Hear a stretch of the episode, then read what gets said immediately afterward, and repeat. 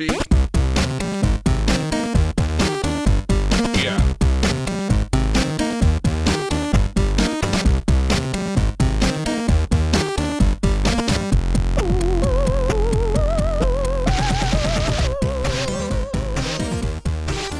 Bonsoir à tous, bienvenue dans ce nouveau numéro de ZQS2. Euh, et oui, je dis bien ZQS2 puisque ce, n'est- ce n'est pas un ZQSD classique. On, on vous expliquera un petit peu tout à l'heure peut-être la, la tournure des événements un peu, un peu malheureux, mais, euh, mais en attendant, du coup, on s'est dit on va quand même enregistrer un petit truc. Euh, en plus, j'appelle ça ZQS2, mais c'est un peu faux puisque je- techniquement, je devrais l'appeler ZQS3, ZQS3. Ça veut rien dire en plus, Euh, puisque nous sommes trois aujourd'hui, euh, contrairement à, à d'habitude, puisque euh, vous l'avez entendu, euh, il y a Yann François qui est là. Yannou, salut. Bonsoir. Comment Quel ça va plaisir. Bah ça va, je suis très content de t'avoir. En plus, t'aurais pas dû être, t'aurais pas dû être au podcast classique, donc euh, du coup tu es à distance. Oui, c'est vrai. ça, ça fait plaisir. Et on a évidemment, euh, enfin évidemment non, ça pourrait être, euh, ça, ce n'est pas forcément évident, mais on a Corentin Walou qui est là. Bonjour Walou. Salut, je voulais dire que j'étais très content d'être avec mes deux euh, chroniqueurs préférés, euh, Yann François et, et, et JKSMR. qui, qui- C'est vrai Qui qu'il murmure. ah, il murmure, il susurre à en mon fait- en oreille. fait- En, en fait, je, je suis dans la cuisine et et j'essaie de pas parler trop fort pour ne pas déranger ma femme qui est dans le salon, qui, elle, et qui Ouais. des fois m'envoie des textos en disant parle moins fort parce que j'entends rien, parce qu'elle elle- genre elle m'a une Ah. série ou quoi. Ah, c'est même vois. pas les enfants.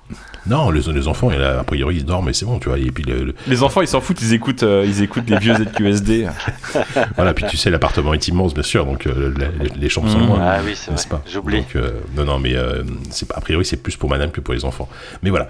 Alors, effectivement, on était. euh, on- dé- dé- déjà, en fait, je, je voulais un peu. euh, pas, pas- m'excuser, mais c'est vrai que sur Twitter, il y a plein mal de gens en ce moment qui nous, voient- qui nous envoient des petits messages genre ouais, ça fait, ça fait longtemps que vous n'avez pas enregistré, qu'est-ce qui se passe, machin, et on vrai qu'on n'a pas trop répondu. Parce qu'en fait, à la base, on, vous le dit, on, est, aurait dû enregistrer un ZQSD classique cette semaine, là, on, on enregistre le 18, on aurait dû enregistrer un ZQSD classique. Malheureusement, il y a un petit contretemps, il y a quelqu'un d'entre nous, je, je, je, je, dis pas qui c'est parce que je sais pas s'il est, a très envie, mais qui a, qui chopé le Covid. Euh, je vous rassure, tout va bien, il est, voilà, il est juste un peu fiévreux, mais euh, tout va très bien. Mais bon, ça a multiplié un peu les cas contacts euh, au sein de, de l'équipe, etc. Donc on s'est dit, bon, on n'est pas, on n'est pas à deux semaines près, donc on va, on va enregistrer un, un ZQSD classique euh, euh, probablement plutôt début décembre. Ce sera, un, ce sera un petit numéro de Noël. En attendant, voilà, je suis avec euh, aussi mes deux chroniqueurs préférés, ne, ne- ne le- répétez pas, euh, avec du coup trois sujets euh, dont on ne sait absolument pas dans quelle ordre on va les faire, mais je... Ah, on n'a rien répété. On s'est dit, Voilà. on a parlé d'autre chose, on a parlé de dégâts des eaux et après on s'est dit, allez, on lance le- on lance l'enregistrement. on, on- on a on a- parlé de on est- whisky, on sait absolument pas de quoi on va parler. On- on a parlé de whisky breton au, au blé noir aussi. euh, Ah là, je Ouais. le savoure, sachez-le. Ouais. La Moi, vie je- est belle. Ben, je- écoute, t'as bien raison d'en profiter. Et tu sais quoi? T'as bien raison d'en profiter puisque du coup, je vais te donner la parole, Yann. Allez, direct, ça va être toi qui va Ouais. commencer. Euh, puisque tu as Ah, joué à Elden. Ring. Ouais, tu as joué à Elden Oui. Ring et tu vas nous en parler tout de suite.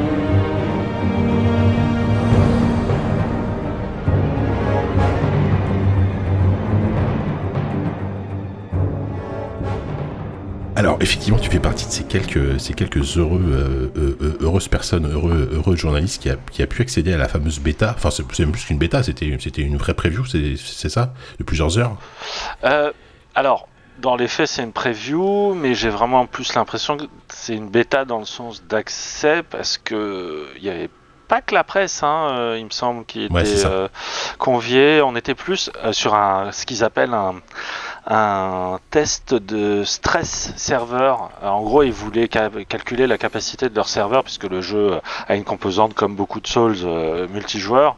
Ouais. Et donc c'est pour ça qu'on était limité d'ailleurs sur les plages horaires euh, qui étaient Ah d'ailleurs euh, extrêmement compliquées puisqu'on bouclait en plus à JV à ce moment-là. Mais par exemple, Kevin, qui est quand même quelqu'un qui a un, un style de vie, euh, c'est la déglingue quoi. Le, le mec vit euh, la nuit euh, parce Mhm. qu'il regarde la NBA euh, et euh, ça tombait bien pour lui parce que les phases de test étaient entre 4h et 7h du matin Oh, euh, putain, pour certains jours. Et heureusement pour moi, il y a eu une séance le soir euh, entre 21h et 23h. C'était beaucoup plus accessible. Mais du coup, je n'ai pu, entre guillemets, y jouer que deux heures. Et d'ailleurs, Ouais. j'ai vécu ça comme une vraie séparation euh, de Alors. naissance avec ma nouvelle mère nourricière. Ah, déjà, déjà, tu places la barre bien haut. Alors attends, on va, on va Les rappeler. métaphores qui craignent. Ouais, non, mais bah, c'est pour ça qu'on t'a invité. Hein, c'est Ah, merci. essentiellement Je- pour je ça. vois que- Euh, je, je- je vais quand même rappeler rapidos euh, ce que c'est Elden Ring. hein. Euh, c'est le nouveau jeu de From Software, évidemment, donc le Dark Souls Bloodborne. Euh, qui est- et a priori, c'est une, une, nouvelle- une formule qui évolue largement par rapport au précédent jeu, puisqu'on est sur un, un, un, un- un action RPG. Bon, ça c'est pas nouveau, mais en, en open world cette fois-ci, avec un vrai monde ouvert. Tu, tu- Peut-être que tu nous confirmeras ou non que c'est un vrai monde ouvert, Ouais. Yann. Euh, dans un univers de fantasy, bon, par contre, voilà, on- n'est pas si, si éloigné de. J'ai l'impression qu'on n'est pas si éloigné de Dark Souls en termes d'univers. Mais voilà, ce- cette composante monde ouvert change quand même radicalement, j'ai l'impression, en tout cas, l'approche qu'on peut avoir de- d'un jeu From Software.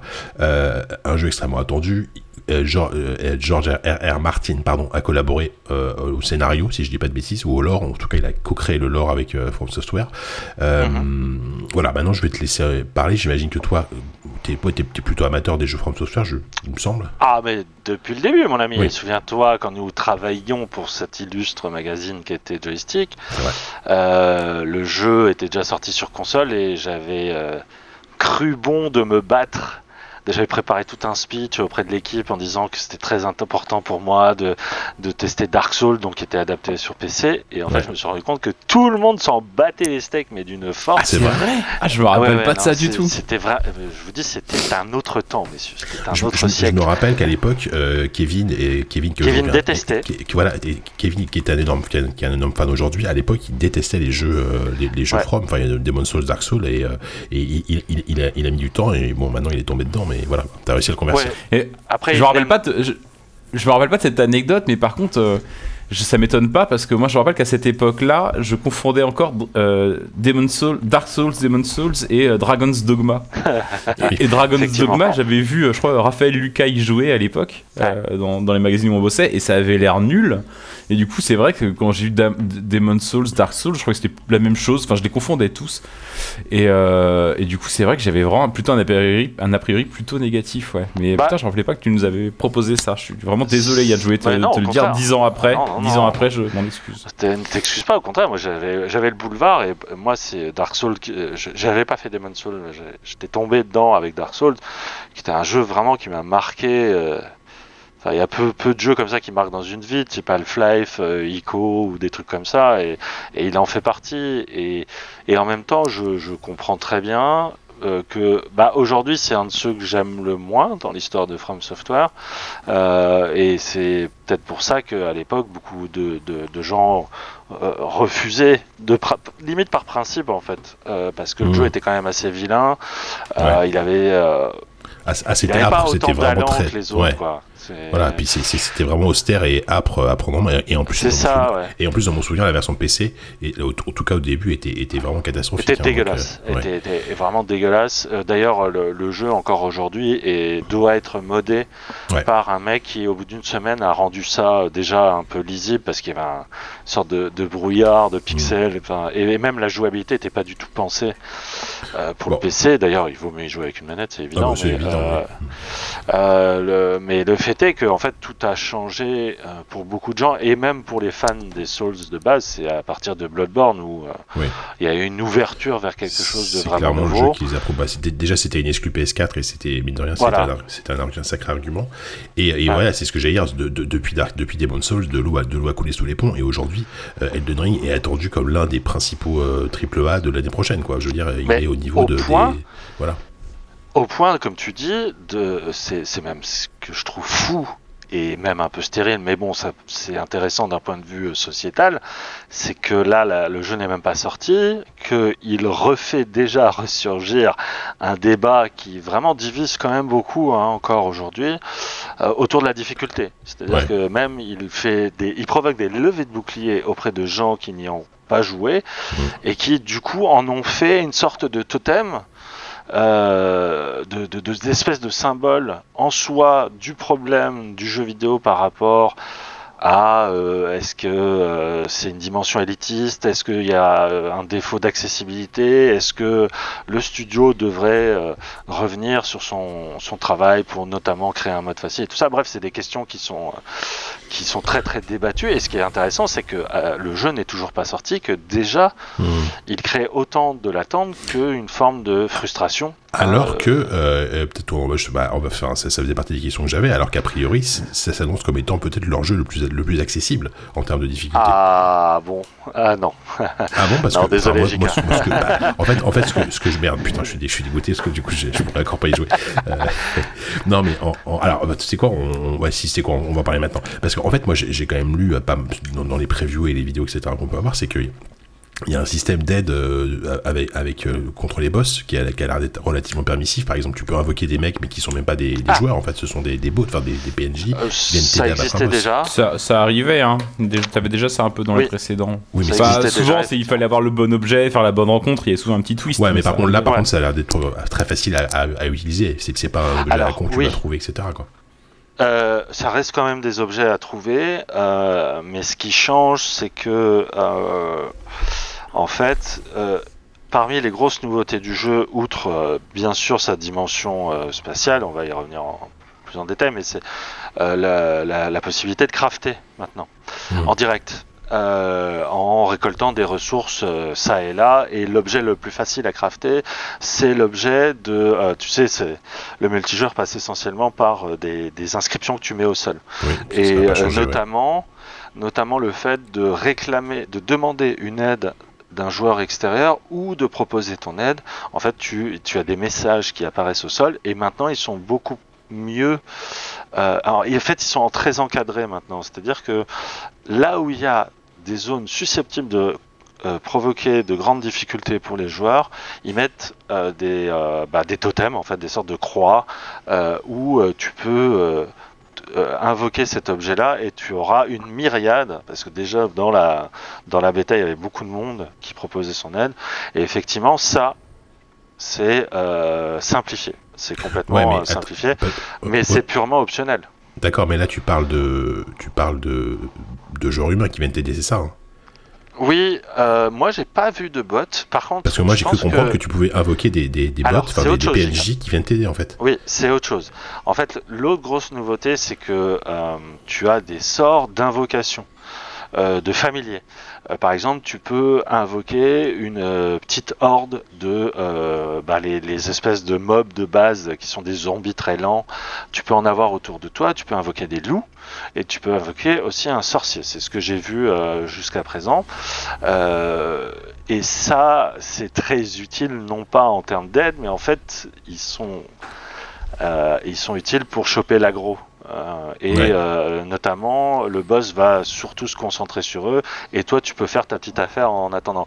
Ce qui veut pas dire que euh, ça simplifie tant que ça les choses. Non. Enfin, moi, oh non, mais non, mais ce qui est fou, JK, c'est de te dire que je vais, je vais, je vais commencer par le, le commencement, c'est-à-dire la, la découverte de l'univers où Kevin m'a dit, tu verras, c'est moins un Souls dans le ressenti que euh, Breath of the Wild. Et tu as Bah oui. vraiment ça, c'est-à-dire C'est- que C'est souvent la comparaison que j'ai pu trouver, euh, que j'ai que j'ai pu entendre, euh, la, la comparaison avec Zelda. Ouais.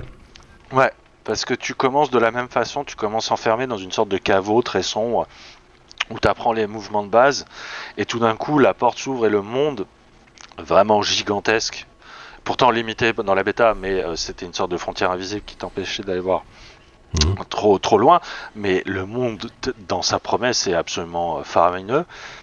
Et euh, tu as vraiment cette idée que euh, là où la plupart des Souls résonnaient sur une arborescence de couloirs, Bien sûr. et euh, même si certaines, dans Sekiro, il y avait quand même certaines zones très ouvertes qui permettaient une approche un peu plus personnalisée, bon, ça restait quand même très finalement dirigiste, mais dans le bon sens du terme, c'est-à-dire que tu étais euh, obligé de cheminer dans un, un, un décor très très tortueux, très très labyrinthique, avec un level design de fou furieux dans le sens où tu débloquais des raccourcis qui étaient tellement bien pensés que, enfin bref, c'était un rapport à l'espace que je trouvais Ça, c'est extraordinaire. sûr, oui, ça c'est clair. Et ça, pour le coup, c'est vrai que pour l'instant, tu ne le ressens plus parce que tu arrives dans une plaine absolument immense, hyper colorée, hyper lumineuse, avec un, un horizon euh, extrêmement euh, large, une profondeur de champ qui est, qui, est- qui est- qui- qui est vraiment, ex- vraiment exceptionnelle.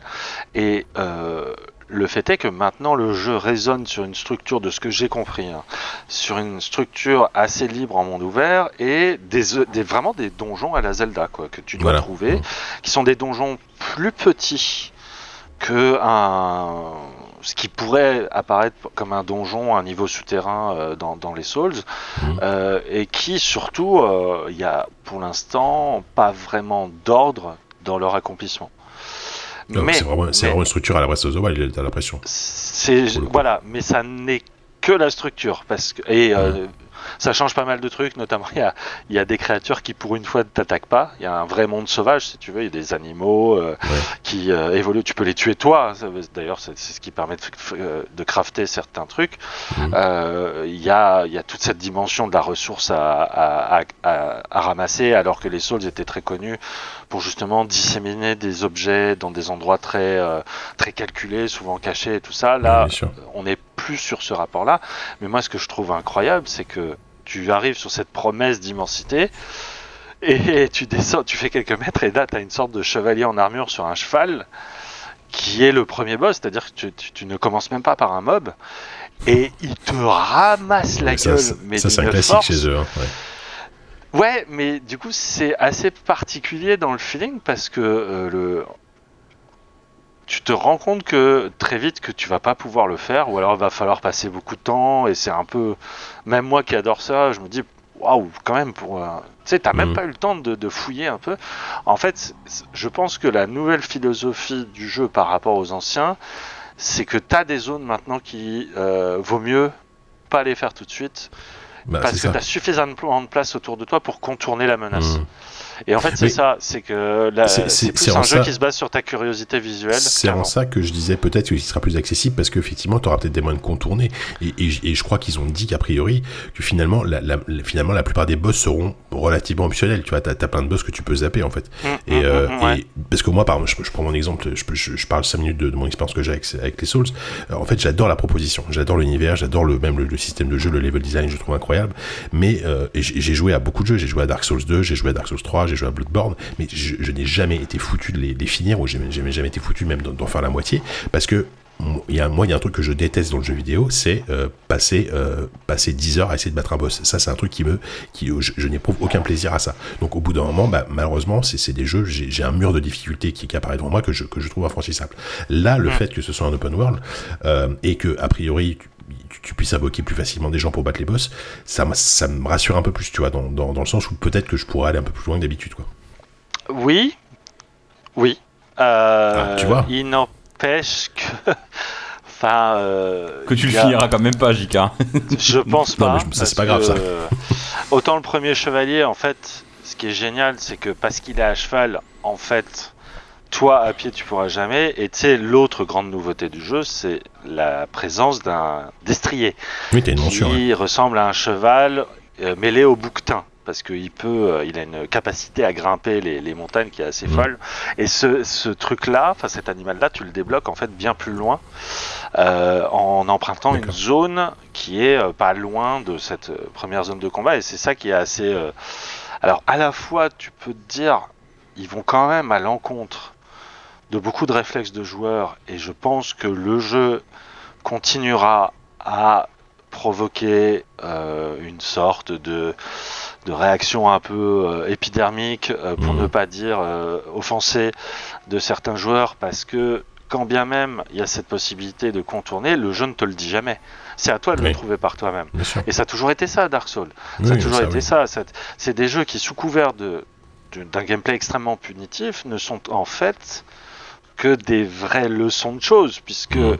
la difficulté est certes là, mais en fait, tu comprends très vite que la défaite, tu ne la dois qu'à tes propres erreurs, parce que le jeu est quand même suffisamment précis, suffisamment euh, ouvert à des tactiques personnalisées que euh, finalement, euh, il est jamais, il est sévère, mais il n'est pas injuste. Et il y a, et donc effectivement, si t'es pas ouvert à ça. Et en même temps, je, je veux pas trop euh, dire euh, c'est fait pour certains et pas pour d'autres, parce que ça voudrait dire que ça, ça crée, ça sépare le monde des joueurs entre euh, la sphère Ouais, des, des, et des gens qui peuvent et d'autres qui peuvent pas. C'est vrai que c'est un rapport presque.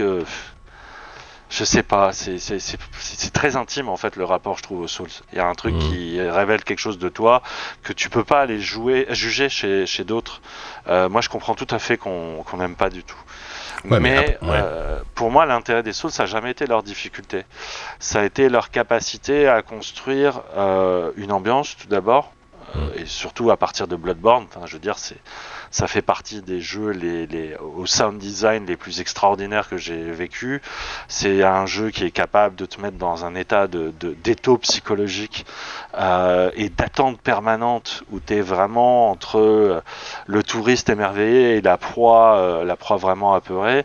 Euh, et ça, pour le coup, ils savent toujours aussi bien le faire parce que il y a certains endroits dans le jeu où même si tu es globalement plus rapide, plus agile grâce à ton, à ton cheval, eh ben, crois-moi qu'il y a des putains de boss qui sont quand même atrocement euh, enfin c'est pas atrocement difficile c'est que les, les- ils rigolent zéro quoi.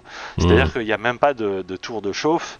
Mhm. c'est quand ils tapent ils viennent t'enlever la moitié de ta barre donc c'est à toi tout de suite de t'adapter. Ouais, bien sûr. donc on retrouve, si tu veux, cette philosophie première, mais moi, je- sais, on disait en plaisantant avec Kevin qu'en fait le vrai GOTY de 2020 c'était la bêta de d'Elden Ring. Je le pense vraiment parce que euh, bah, ah, bah, allez.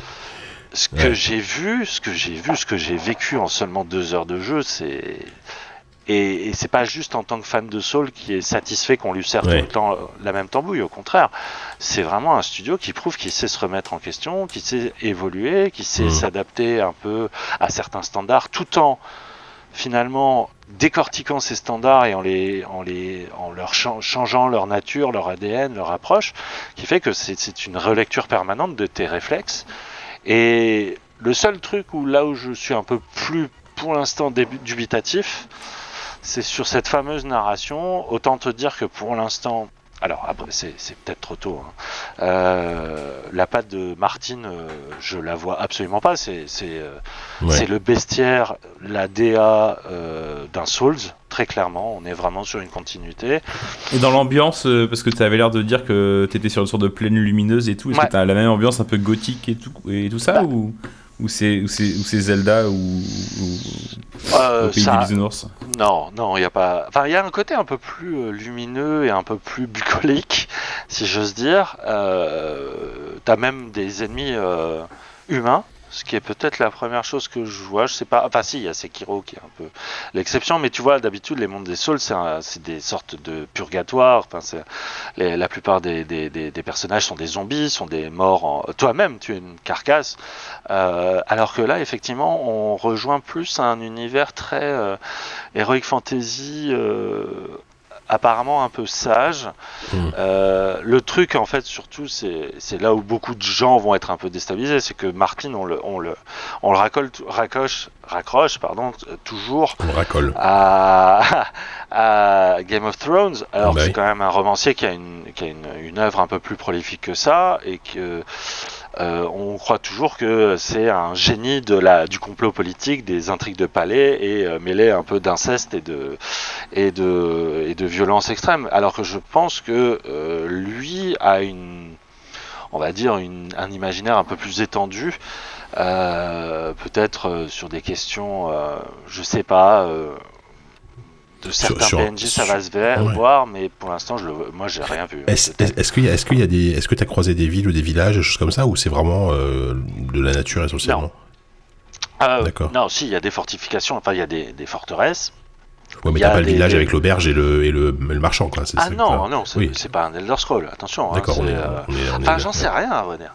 Euh, Oui, pour- de ce que t'en as vu en tout cas. Ça serait chelou hein, parce que c'est quand même, je trouve Ouais. que plus que des jeux durs, c'est surtout des jeux seuls en fait. Bah quoi. oui, Ouais. c'est des expériences de solitude, bien Et sûr. euh, ça me paraît très très très très curieux si t'avais le village Cocorico ou je sais Ouais, pas c'est quoi, ça. euh, Une auberge à, la- à la- à la Dragon Quest, euh, venez, euh, 10, 10 pièces d'or la nuit, Tout à fait. avec une petite Euh, musique. le, le- le- alors le truc c'est que il y a ce qui m'a marqué c'est qu'il y a beaucoup plus de justement de, on parle pas d'auberge mais de, de, de feu, de, de points de sauvegarde et de repos. Ça, euh, j'ai trouvé qu'il y en avait euh, beaucoup plus qu'avant. Ils sont un peu plus rapprochés. Après, je me demande si c'est pas dû à la nature même de, du monde ouvert. Euh, Bah, oui. le, le truc, c'est que, euh, en fait, ce qui m'a, pour l'instant, un peu déçu, c'est ces fameux donjons qui sont très courts, qui sont pas très intéressants. C'est vraiment de la. Et je me demande même, il faudra que je vérifie à la sortie, si leur euh, juste leur level design à l'intérieur est pas euh, procédural. Parce qu'il y avait un truc Ah ouais, très euh, dans géométrique. Bloodborne, enfin, dans Bloodborne, t'avais des sortes Oui. de donjons Oui. bonus procéduraux. Ouais, c'était un mode, c'était un mode de jeu, ouais, voilà. Hmm. Euh, Et, là, euh, autant les ennemis qui à l'intérieur, c'était des sortes de petites gargouilles naines qui étaient pas très. euh, Enfin, vraiment, c'est pas le- les mobs qu'on trouve les plus intéressants dans le jeu. Et un boss qui était lui-même assez. euh, assez classique. Euh, Là-dessus, je sais vraiment pas où ils vont. Par contre, euh, enfin. Il y a des panoramas, il y a des, euh, il y a des événements comme ça qui te surprennent d'un coup avec. euh, Enfin, je, je dirais rien parce que c'est vraiment le plaisir aussi de, de ces jeux-là, c'est que tout d'un Mm. coup, t'as, tu es, baigné dans une sorte d'appréhension, de calme, et puis tu as une espèce de d'événement euh, type euh, tableau apocalypti- apocalyptique qui mm. te tombe sur la gueule. Et moi, c'est ce qui m'avait émerveillé d'ailleurs dans leur euh, remaster de Demon Soul, c'est qu'il y avait une place pour ce genre de, de spectacle, quoi, qui, qui- qui est préservé ici avec des décors qui sont absolument monstrueux. Alors effectivement, le jeu a été un peu moqué parce qu'on est loin, on est très loin hein, des performances euh, techniques d'un, ne serait-ce que d'un Ubisoft ou, euh, Ou d'un encore moins d'un, ouais ou d'un Horizon si tu veux. Euh, Ça reste assez euh, aliasé hein, dans Oui, c'est pas des belles textures hyper réalistes et, euh, et des, effets de, des effets d'éclairage de folie, quoi. Sauf sur les skybox, les, les décors de fond qui sont. pff, Ouais. C'est des vrais tableaux, mais ça. T'as l'impression que c'est du made painting, euh, tu sais, à l'ancienne, euh, hyper, Ouais. et tout, quoi. Mais est-ce que au final, c'est pas moins beau que Demon's Souls euh, Remake? Je sais pas. Je sais pas du tout parce qu'effectivement Demon's Soul tout était là en place et que finalement c'est une structure assez linéaire et et euh, la sublimer euh, finalement avec la PS5 bah c'est ça aussi c'est que c'était euh, exclu PS5 donc Ça sort euh, sur quoi là? bah je crois que ça sort sur quasiment euh, enfin PC euh, Series et PS5 non? Oui, Je sais pas. Et Oui, ça, ça sort pas sur les anciennes générations? Ah Je bah tu vois je sais même pas Je crois pas. Attendez, je vais vérifier pendant que vous parlez. Mais euh, le, le fait est que c'est pas, c'est clairement pas un jeu qui est là pour prouver. euh, Si, si, ça sort, si- sur, sur les- ça sort sur les anciennes générations. Bah voilà, bon bah voilà. T'as as un semblant d'explication avec ça, c'est que je pense qu'ils Mm. se sont un peu bridés aussi, Ouais, c'est ça. euh, et que bah mine de rien, c'est quand même une nouvelle façon de faire euh, un jeu qu'ils découvrent et que peut-être Bah, que la technique, carrément- euh, pour l'instant, ils la Et puis, maîtrisent pas. hein. enfin, en termes de staff, j'imagine qu'ils ont dû, ils ont dû sacrément, euh, sacrément gonfler parce que euh, faire, faire un open world, c'est, quand même énormément de, de boulot et de, et de staff, quoi. Donc, euh, et, et, Ouais, ouais. et c'est un studio, voilà, qui, a- qui a pas l'expérience de ça, mais bon, ça a l'air, sur ce que tu nous dis, c'est, quand même vachement rassurant. Euh, le- tu, le- tu- tu vois aussi les différences peut-être de qualité de production aux éditeurs avec qui ils sont. Là, ils sont retournés donc avec Bandai Namco. Euh, j'ai l'impression, mais c'est peut-être qu'une impression, qu'avec Sony ou même avec Activision pour euh, Se- Sekiro, ils avaient une sorte de, de- de chèque en blanc un peu plus musclé. Alors que Bandai Namco est sur des budgets peut-être un peu plus raisonnables, je sais pas.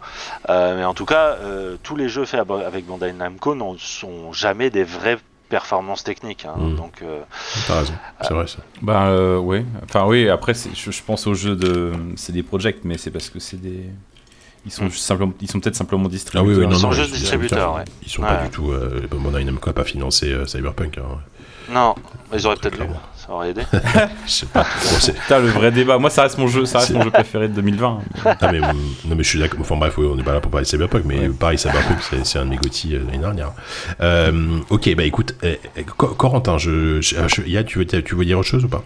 Non, non, je pense. Enfin, sauf si vous, a- il y a des points qui vous paraissent un peu. Non, bah là, euh, hein, J'ai l'impression d'y avoir joué, tu vois, après t'avoir Ah, écouté, ouais. je me dis, putain, Après- j'ai même plus besoin d'y jouer. clairement comme comme comme comme tous les jeux de From moi je vais je vais clairement m'y intéresser je vais le lancer je vais je vais je vais, je vais le choper dès que possible et, et je vais le lancer et puis et potentiellement au bout de 10 heures de jeu je vais arrêter parce que je Bah, je beaucoup. serais- hein. je serais- ce qui est déjà pas mal ce qui est déjà pas mal Oui, mais- non non mais Ah oui. bon on, on verra Ce- ce- celui-là j'ai- enfin et en même temps moi j'ai- quand même une crainte c'est que bah, c'est vrai que moi ce que j'adore dans, dans les Souls c'est c'est le level design c'est vraiment le côté bah tu Mm. tu, tu, Mm. tu, tu déverrouilles une porte et tu te rends compte que tu as, fait un gigantesque tour et tu es revenu à ton point de départ. Là, là c'est vrai que j'ai l'impression que j'ai pas ça.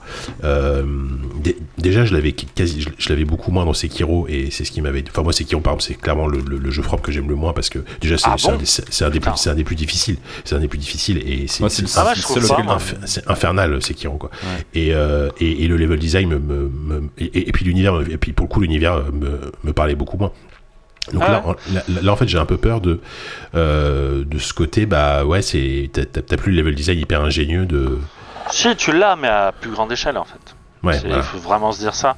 Euh, et si je peux rajouter un détail qui, moi, m'a vraiment fait dire que ils, ils essaient quand même de se renouveler, c'est euh, c'est le premier jeu où les combats à cheval sont vraiment jouissifs. Ça c'est bien Parce que souvent, c'est une vraie gageure, enfin, c'est souvent Oui, raté c'est d'ailleurs. difficile hein, de faire des bons combats à cheval très dur Euh, mais là, il y a, alors il y a, c'est encore une fois une sorte de de gameplay à apprivoiser, mais justement, ça va très bien avec l'idée d'apprivoiser ta propre bête.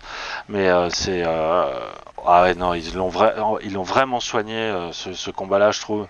Et du coup, c'est- ils l'adaptent aussi au type d'ennemis que tu affrontes, qui sont beaucoup plus grands euh, et plus nombreux. Et, euh, et tu peux même avoir des sortes de duels type euh, tournoi de chevalerie comme ça, euh, qui sont, euh, pour l'instant, de ce que j'ai vu, c'est vraiment très réussi. Mhm. Voilà. bon ça, C'est, ça, ça fait quand même Moi, j'ai vraiment très très hâte. hein. C'est c'est vraiment un- potentiellement un très grand jeu qui s'a- qui s'annonce. ouais Moi, je suis un peu comme toi, JK, c'est que.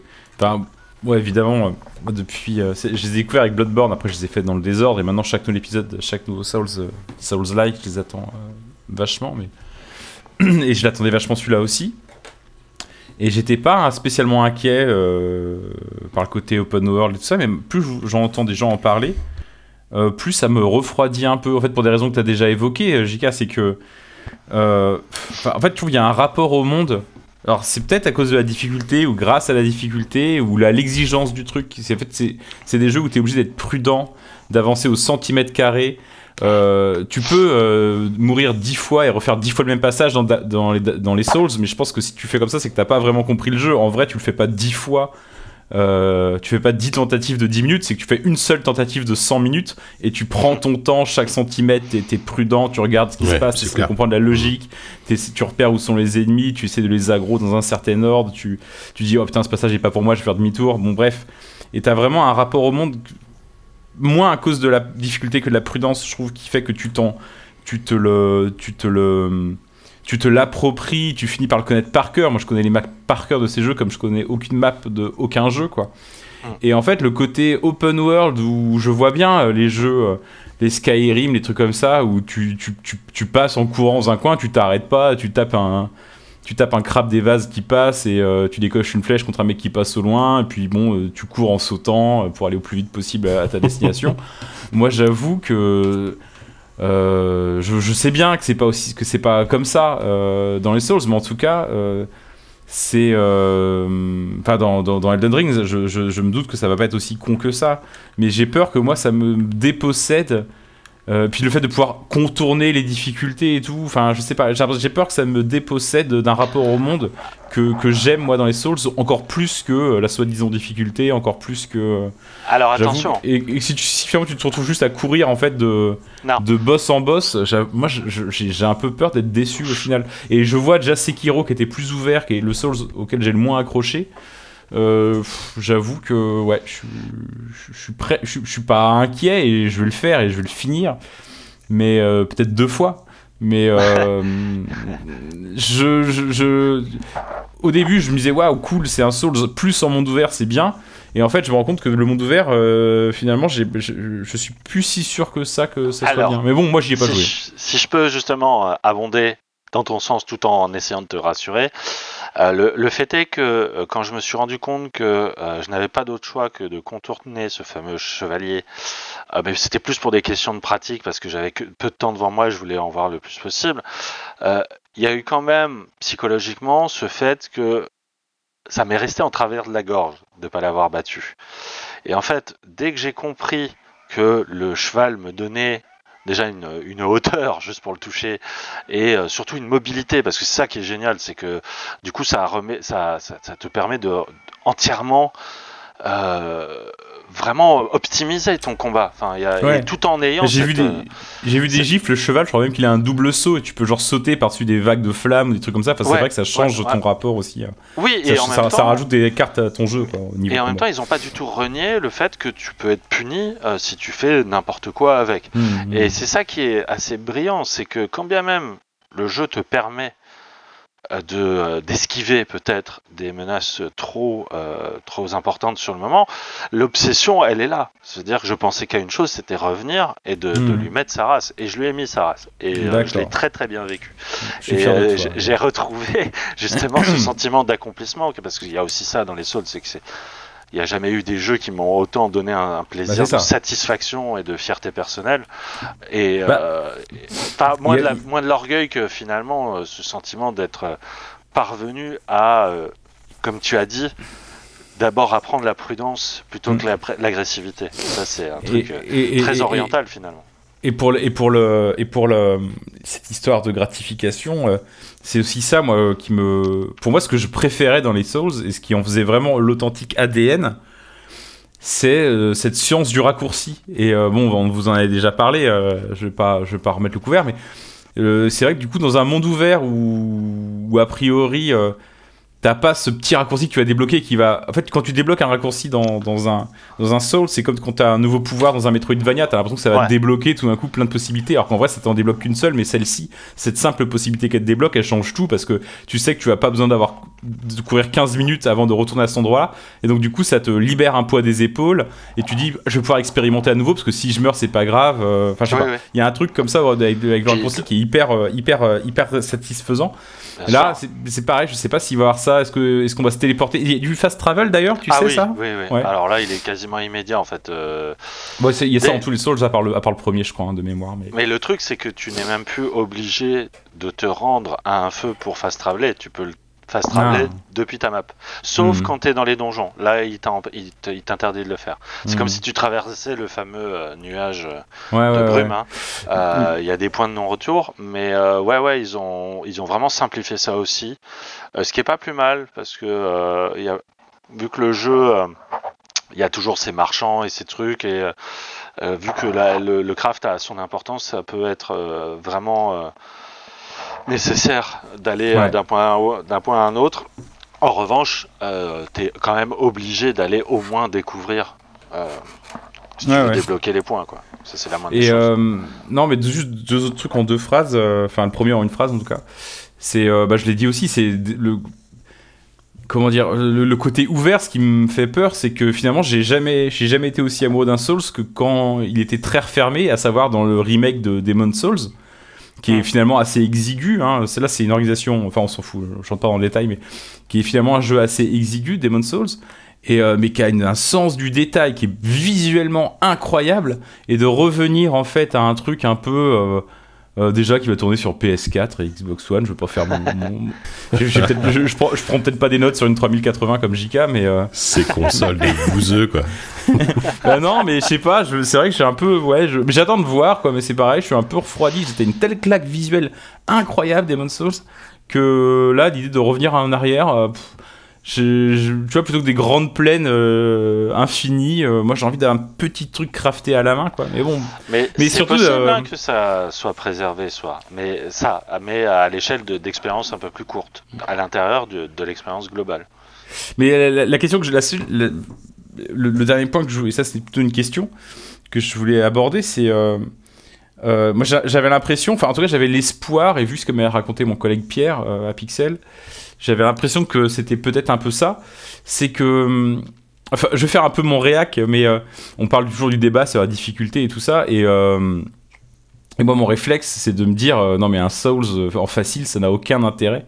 Après, si des gens veulent, si des gens veulent un mode facile, franchement, euh, euh, et que le, développeur peut le faire, bah tant mieux pour eux, c'est cool. Je me suis rappelé en pensant à ça, au fait qu'il y avait un mode triché dans Civilization 2, et ça m'avait, j'avais adoré le mode triché dans Civilization 2. J'avais fait des parties en, en normal, mais j'avais aussi fait des parties en, en trichant entre guillemets, et c'est, ça me permettait de me libérer, de me décloisonner, de me décarcantiser. Et euh, c'était une expérience hyper satisfaisante. Donc si ça plaît à des gens, tant mieux. Mais c'est vrai que je pense que être une expérience euh, fatalement euh, différente et, biaisée parce que j'imagine que le, rapport à la satisfaction et tout ça, il doit être un peu, euh, bah, il doit, il doit, euh, il doit passer à la trappe. Mais bon, c'est toujours mieux de jouer comme ça que de pas y jouer du tout, j'imagine.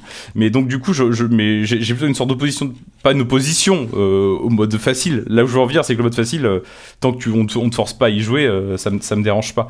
Mais j'ai l'impression qu'ils ont contourné, ils ont contourné le problème encore une fois avec une réponse beaucoup plus astucieuse que le mode facile. C'est que j'ai l'impression qu'en fait ils ont, avec cette histoire de crafting, j'ai l'impression qu'ils ont introduit une notion qui n'y avait pas jusque là dans les Souls, qui est celui du farming, du grinding. C'est des trucs où tu, ah, peux- tu, tu peux faire. Tu quand peux- même du farming. Tu peux, tu peux, mais genre si t'as un boss, c'est moi ça m'est arrivé dans les Souls, hein. t'as un boss, tu galères, tu reviens en arrière, tu farmes pendant 3 jours et tu reviens contre le boss, t'as gagné 10 niveaux, en vérité ça change pas grand chose, Ça ce qui change c'est ton skill. tu peux avoir 20 points de vie en plus, l'ennemi il en vire 100 à la fois, donc ça change pas grand chose quoi.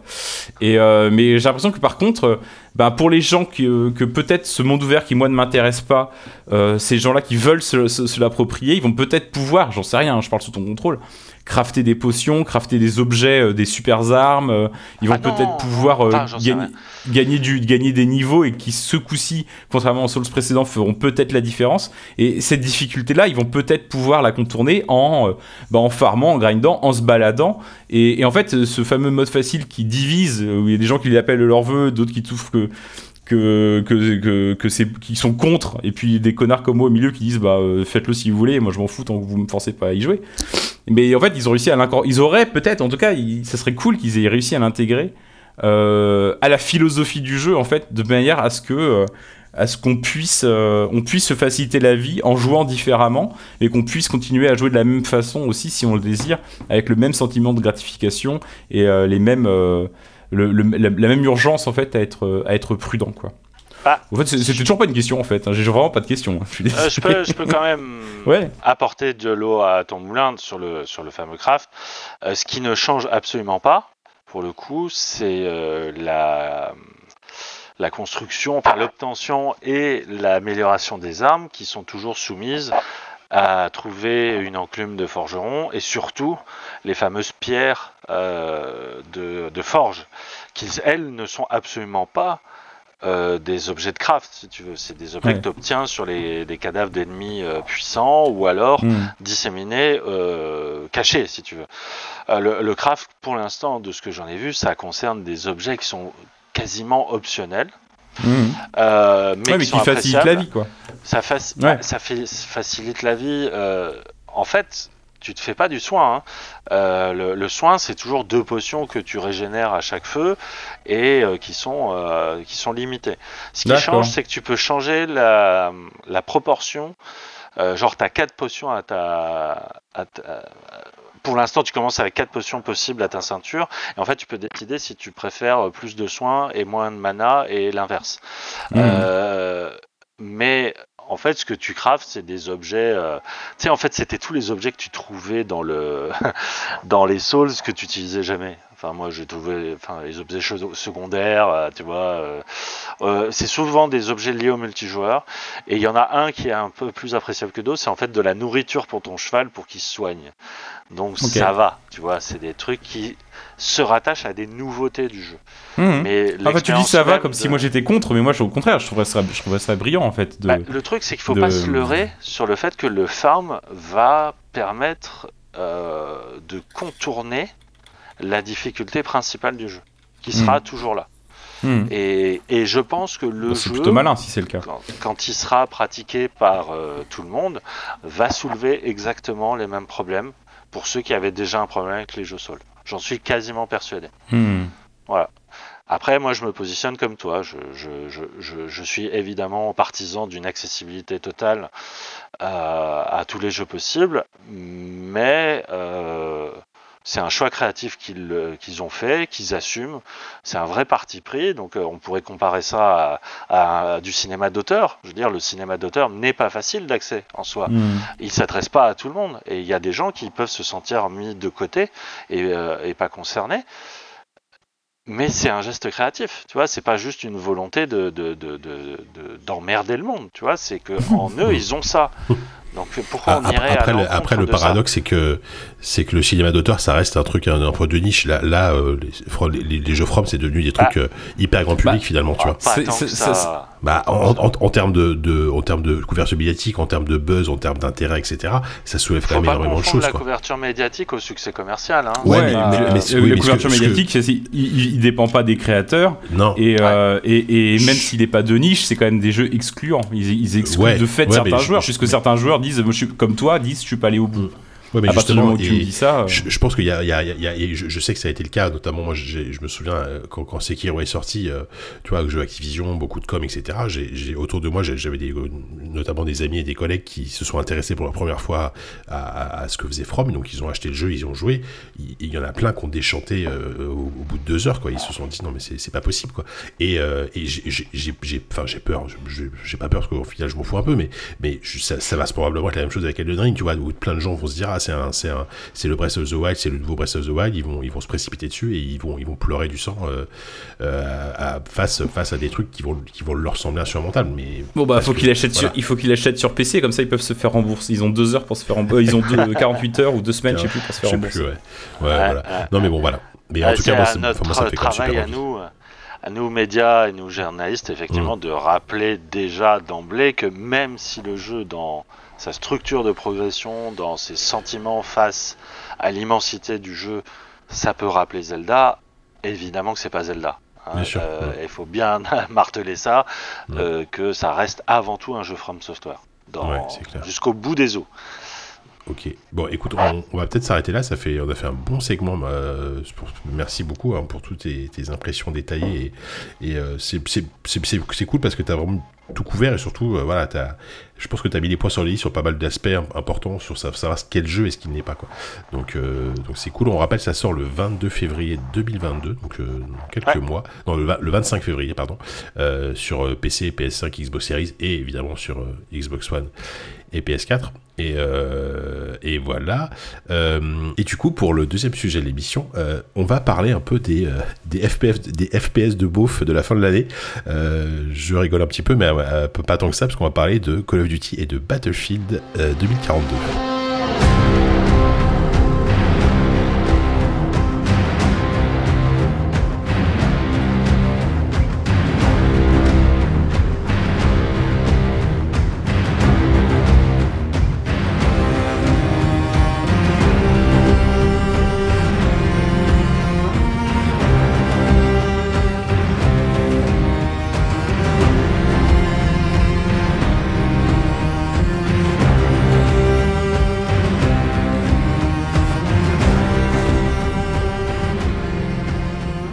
Alors, écoutez, euh, moi, j'ai- je, je vous l'avoue, j'ai- mon petit plaisir euh, coupable ou pas. hein. Oula, attention. enfin, Je non, sais mais- qu'on est entre nous, JK, mais va pas trop loin non, plus mais- dans les révélations. tu vois, c'est c'est comme ceux qui vont voir un film de Michael Bay au cinéma parce que ça leur fait plaisir. Bah moi, j'aime bien tous les ans jouer à mon petit Call of Duty. Je sais à peu près ce que je viens chercher. Voilà, je, je sais ce que j'aurai, je sais, je sais ce que j'aurai pas. Euh, et ce qui est, ce qui est bien, c'est que cette année, on a, euh, bon, bah, c'est pas, pas tous les ans, c'est pas tous les ans le cas, on a un, un vrai duel entre euh, donc Call of Duty et Battlefield, puisque on a d'un côté Call of Duty Vanguard qui vient de sortir, qui revient à la Seconde Guerre mondiale après World War II, je crois qu'il datait de 2017, Mhm. et en face, à l'inverse, on a Battlefield qui quitte la Seconde Guerre mondiale pour revenir à un truc plus moderne avec Battlefield 2042 euh, qui vient, euh, qui, qui sort là, euh, enfin au moment d'enregistre, qui sort demain. Euh, Yann et moi, enfin Yann, tu as joué aux deux jeux, je crois toi aussi. Ouais. Est-ce que comme moi, t'es un petit peu, euh, t'as, ce petit plaisir un peu, un peu bas du front de, de, de te faire un Call of Duty tous les ans, ou tu le fais parce que c'est le boulot, ou, pour- ou tu le fais pour le boulot? Je parlerai pas de plaisir, euh, surtout depuis quelques années. Euh, Après, euh, Ah, moi, j'ai toujours été. J'ai toujours. Enfin, c'est- très important pour moi de suivre l'évolution de, des FPS euh, grand public. Je sais pas pourquoi, là, pour le coup, c'est plus une question d'amour du genre Ouais. que d'amour de Call of. Euh, et. euh, notamment parce que fut un temps, et je pense que notre discussion va vraiment révéler que c'est bien révolu, fut un temps, Call of c'était un peu la boussole du AAA. C'était Ouais. euh, ce qui déterminait sa santé, ce qui Mhm. déterminait un peu ses capacités en termes de spectaculaire. C'est aussi ce qui déterminait les sujets qui étaient su- euh, soumis à la polémique. hein. Euh, et c'est en cela que ça m'intéressait. Après, moi, je, je t'avoue que je suis plus dans l'esprit euh, proche euh, de Battlefield. euh, Même si c'est vrai que, tu vois, je, je comprends tout à fait ce que tu dis. Je peux pas m'empêcher d'essayer un- le nouveau Call of. C'est comme le Beaujolais nouveau, en fait. T'as toujours envie de dire peut-être que ça sera Mais c'est- meilleur oui, que la- l'année précédente. voilà. Et t'as mal au crâne le lendemain. Voilà. Ouais, qu'il a un petit goût de banane, le Call of, Ah ouais. du coup, cette année Tellement, ouais. Il, il- Ouais. il a, il a un petit goût de cerise, euh, le- le- le- le- pour le coup, le, Call of. Euh, ouais, écoute, je, je, comprends ce que tu veux dire. Après, moi, moi, je serais un tout petit peu nuancé que toi sur le dire euh, que, que depuis quelques années, euh, que Call of Duty c'est plus ça, etc. Bah. Franchement, en, en 2019, Modern Warfare, c'était vraiment un très bon épisode, euh, à la fois pour le solo qui, je trouve, proposait des trucs super intéressants en termes de mise en scène et en termes de, parti pris, en tout cas, euh, de parti pris de mise en scène, et à la fois pour le multijoueur qui a, qui a vraiment été le, le retour du l'excellent multijoueur avec en plus Warzone qui est sorti derrière, qui est, un- qui est, qui est le seul Battle Royale auquel je, je- je joue encore. Euh, et derrière, en plus, est-ce que tu as fait euh, Cold War euh, l'année dernière? Oui, non, mais oui, oui, bien sûr, je l'ai fait. hein, Eh ben, J'avais détesté d'ailleurs.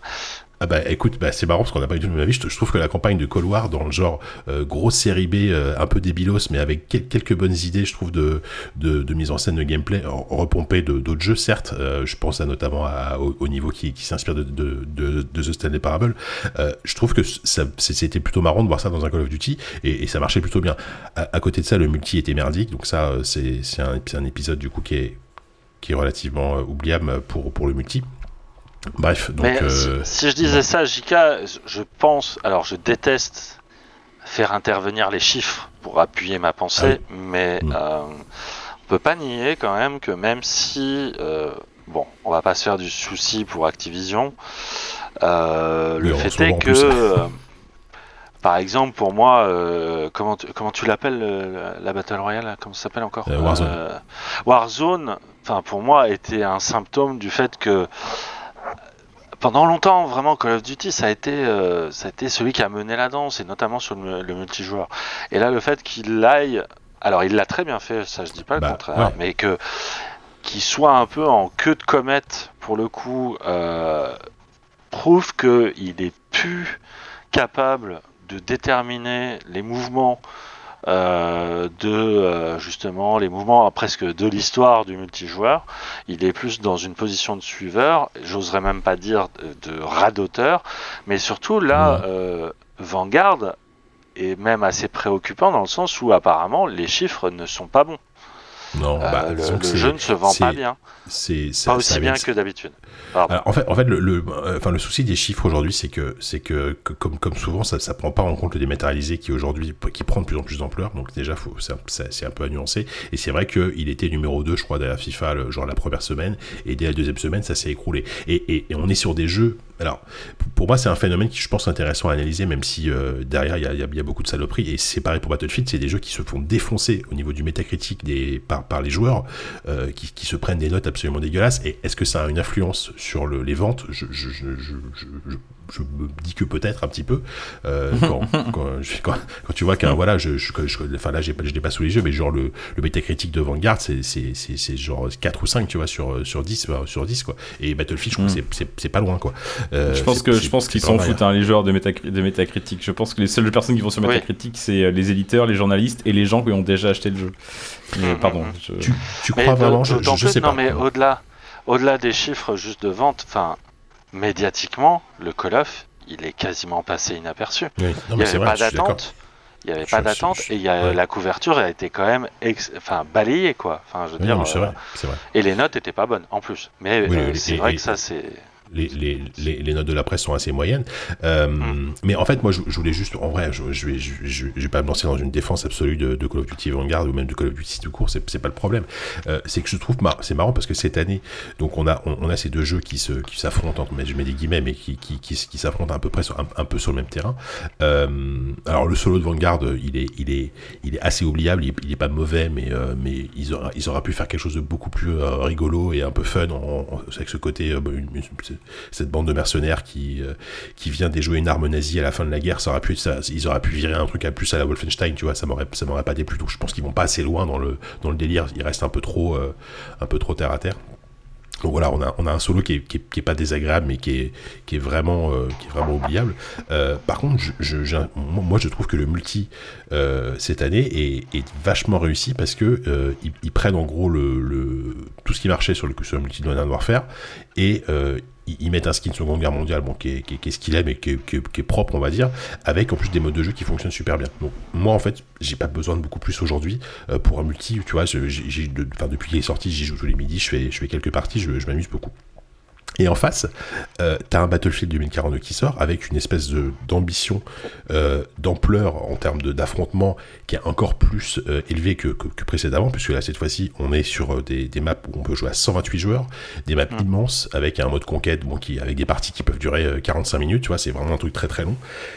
Euh, J'étais super chaud pour l'essayer parce que bah, Battlefield 5, j'ai- beaucoup, j'ai vraiment pas mal joué à Battlefield 5 et je me fais chier mais d'une force de- de- sur ces parties mais un- en fait je, je pense qu'il y a un vrai problème euh, sur en tout cas sur je, je parle du mode conquest surtout le, le mode le fameux mode sur 28 joueurs Euh, en fait ils ont fait des maps tellement immenses euh, avec finalement peu de véhicules, c'est qu'en fait, moi, moi, je passe les deux tiers de ma partie à marcher, à essayer de trouver euh, soit, un, soit un véhicule, soit un- un- des gens qui se battent tout simplement. Et Tu sais que tu j'arrive peux à- te les faire livrer depuis le ciel. les véhicules? Bah oui. Bah, tu vois, je savais même pas parce que je, je trouve Bah, que l'interface est, bah, l'interface est merdique. Et, et Ouais, je, et- enfin. je- bah, je suis désolé. si. Et, euh, et, et, et- même, enfin, en fait, c'est- c'est c'est- c'est même pas que ça. En fait, je, trouve qu'il y a vraiment ce, ce, ce côté hyper froid, hyper, euh, hyper désincarné euh, d'une sorte de. Enfin, je, je, je sais pas comment dire, c'est ça, se prend ça se prend au sérieux. Alors, j'ai l'impression que Call of Duty aujourd'hui, depuis maintenant deux trois épisodes, se prend moins au sérieux. Ils, ils ont compris à peu près euh, ce qu'ils ce font, tu vois. Et ça, se en tout cas au niveau du multijoueur, il y a ce côté vraiment hy- hyper hyper hyper euh, nerveux, hyper rapide, etc. Là, Battlefield, il y a une sorte d'équilibre entre quelque chose qui se veut un peu réaliste et en même temps quelque chose qui se veut un peu, euh, un peu arcade. Je trouve qu'il marche pas bien. Enfin, je, je, sais pas. Je, vraiment, je, trouve que c'est c'est d'un ennui euh, Battlefield 2042 pour le moment en tout cas avec une, une nuance du côté du mode portal. Donc le, le mode portal, je, je, te- je te laisse en parler après si tu veux, mais c'est un mode plutôt intéressant parce que ça reprend, euh, en gros, ça reprend plusieurs univers des anciens Battlefield, donc Battlefield Bad Company, euh, Battlefield 3 et Battlefield 1942, je crois. Et à Bad partir Company de 2, Bad Company 2, oui, bien sûr. qui était un Et- des meilleurs épisodes euh, de la série. Oui, clairement. Et, euh, et à partir de là, en fait, les joueurs peuvent, peuvent créer leur propre mode avec plein de règles, etc. différentes. Et là, on, on retrouve un feeling. un C'est peu plus, Roblox, euh, quoi. C'est un peu Roblox, ça. ouais. C'est un peu Mm. Roblox. Et euh, on- retrouve un peu un truc, un truc un peu plus à l'ancienne. Et, et, et- et c'est vraiment sur, ces, sur ce mode-là que je me suis plus que, je me suis plus amusé. Et c'est quand même problématique parce que c'est pas ce que ce que nous vend l'expérience de jeu à la base. quoi. C'est enfin, c'est c'est pas ce qu'on nous vend à la base. Donc euh, Oh, Voilà. t'exagères. Euh, si, il a été quand même très bien mis en avant, le, le côté euh, Portal. Ouais, mais mais d'accord. Mais je veux dire le le, le côté euh, bataille à 128 jours, etc. C'est même le truc qui t'attire le qui, qui t'attire de base. Tu vois. C'est pour ça que t'as envie d'y jouer. C'est pas forcément tout de suite pour le mode portal. Tu vois. Hmm, Je sais pas ce que Alors, t'en penses, euh, attends, parce qu'il faut que je me, je me remette dans, le- dans les rails. Euh, commençons par le Call of, si tu veux. Ouais,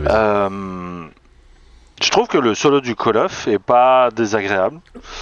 Euh, il est juste euh, interchangeable avec euh, beaucoup d'épisodes de la série, c'est-à-dire que des séquences d'action, tu as vraiment l'impression, euh, de fait qu'en plus que le, le cadre est quand même assez classique en soi, euh, tu as l'impression d'avoir déjà fait ces missions-là parce que les objectifs sont vraiment pas ambitieux, hein, c'est souvent des scènes de siège.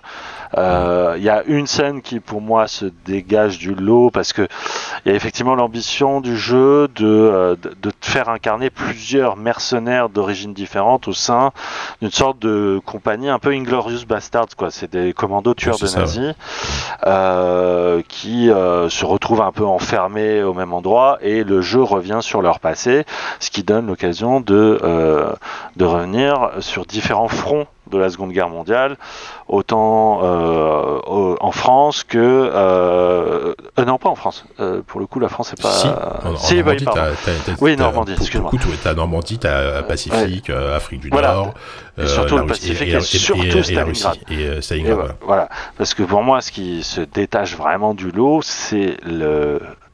Tu incarnes une snipeuse C'est le segment, euh, ouais. bah oui. qui euh, voit sa ville bombardée et t'es obligé de te survivre dans cette euh, ville en ruine. Et Mm. j'ai trouvé le, le- le morceau extrêmement convaincant en termes de rythme, C'est de loin le meilleur, euh, le meilleur personnage et le meilleur gameplay en fait. Ouais, de- le du- personnage est génial, Parce plus, que ce personnage-là, en plus, a la capacité, alors c'est très scripté, mais de, de grimper au mur euh, assez, assez facilement. Oui, Euh, je sais pas. non, mais t'as tout un système de voilà de tu, tu- tu peux facilement te, te faufiler partout etc et, euh, et c'est une tireuse d'élite et, et pour le coup ils, ils en tirent assez bien parti avec des niveaux qui sont un peu plus ouverts en fait que que, que les autres niveaux et c'est vrai que t'as as, d'autres persos euh, genre le, le, le pilote là pff, il est, il est le, le- problème ouais, c'est que la plupart des autres personnages euh, sont absolument euh, insipides en fait enfin tu vois comme interchangeables et effectivement le, le, personnage de la snipeuse le euh, Luchenko, je sais plus comment elle s'appelle exactement, mais je sais plus. Bref, euh, et, et a déjà une histoire. bon, Colibri. oui, oui, c'est le, c'est The Nightingale en, en, The Nightingale, en ouais. anglais. Euh, rien à voir avec le film hein, d'ailleurs, mais euh, qu'est-ce que je voyais Oui, donc euh, elle, elle, a un elle a une histoire déjà un peu plus développée que les autres. Alors bon, c'est très classique, mais mais elle a quand même une histoire un peu plus développée qui t'implique un tout petit peu émotionnellement, on va dire, dans, dans, son destin, ce que n'a pas du tout les autres, quoi. Donc euh, voilà. Après, après, ce que j'aime bien, c'est con à dire, mais que j'aime bien le fait que euh, ça se passe vraiment à la fin de la guerre. En tout cas, le, les, derniers niveaux se passent vraiment à la toute fin de la guerre quand l'Allemagne est en train de perdre et que bah, on, va spoiler. Attention, je vais spoiler Call of Duty. Genre le dernier niveau se passe à Berlin pendant que Berlin est bombardé par les Alliés, etc. Et ça, c'est un truc qu'on a qu'on a finalement assez peu vu dans les dans, dans les FPS euh, Seconde Guerre mondiale. Mais clairement, on n'est pas en termes de même, même World War II. Je sais pas si tu te souviens de World War II, il y avait quand même des, des Bah, scènes justement, assez- je voulais, je voulais en parler. des ouais. parties, mais il y avait des parties pris, des parties pris assez forts dans World War II qu'il n'y a pas ici. Quoi. Bah euh, carrément même moi c'est de loin l'épisode que j'ai préféré depuis longtemps. Ouais. Euh, World War II déjà était un, un super euh, un super jeu d'action je trouvais. Il y avait vraiment un rythme impeccable il y avait très peu de temps mort. Mais surtout c'est la première fois où je sentais que des scénaristes de Call of Duty avaient quelque chose à me dire d'intelligent sur la guerre. Mhm. parce que souvent au Call of Duty c'est soit on va dans une espèce de euh, vision complètement décomplexée des, des conflits où on- effectivement on, on a plus l'impression d'être dans une relecture de Michael Bay euh, de l'histoire plutôt qu'un documentaire, ou alors quand ils essaient de faire réfléchir le joueur, ça donne des séquences telles que No Russian dans euh, Ouais. euh, Modern Warfare 2, donc euh, des espèces de, Choc. de, de- de séquences choc uniquement faites pour scandaliser autour du terrorisme. Donc voilà, la, la, la, la saga a toujours dansé sur une espèce de pied quand même déjà très maladroit, Mm. euh, sur un art de funambule qui est quand même pas très subtil. Et là, World War II, ils avaient osé montrer les camps. Mm. euh, La découverte des camps et euh, c'était le sujet le plus casse-gueule au monde. Je quand j'ai vu commencer ces camps, j'ai dit putain, ils vont pas faire ça. Pas Call of qui parle de ça, c'est pas possible. Pas, pas la Shoah dans Call of quoi. Et en fait, la séquence était hyper forte parce Ouais, que hyper assez sobre, enfin assez digne. subtil en fait. Voilà, Euh, très très sobre et, et tout en euh, sensibilisant les jeunes générations, parce que c'est souvent ça euh, qu'il faut souligner, c'est que euh, le jeu s'adresse à des générations qui n'ont pas forcément, bah, bien sûr qui n'ont pas vécu à l'époque là comme nous, mais euh, Oui. surtout qui, euh, enfin, Qui sont sensibilisés voilà. Et ça ramenait un peu la gravité de ce que pouvait être aussi la, la, la guerre euh, dans cette dimension purement de la tragédie, quoi. Et, euh, de, et surtout de l'absurde, parce qu'il y avait ce truc de découvrir en même temps que les GI, les camps de la mort, c'était hyper, c'était hyper fort. Et là, euh, tu sens une volonté de vouloir quand même proposer un point de vue moderne, puisque il faut quand même rappeler que le personnage principal est noir, c'est un soldat noir.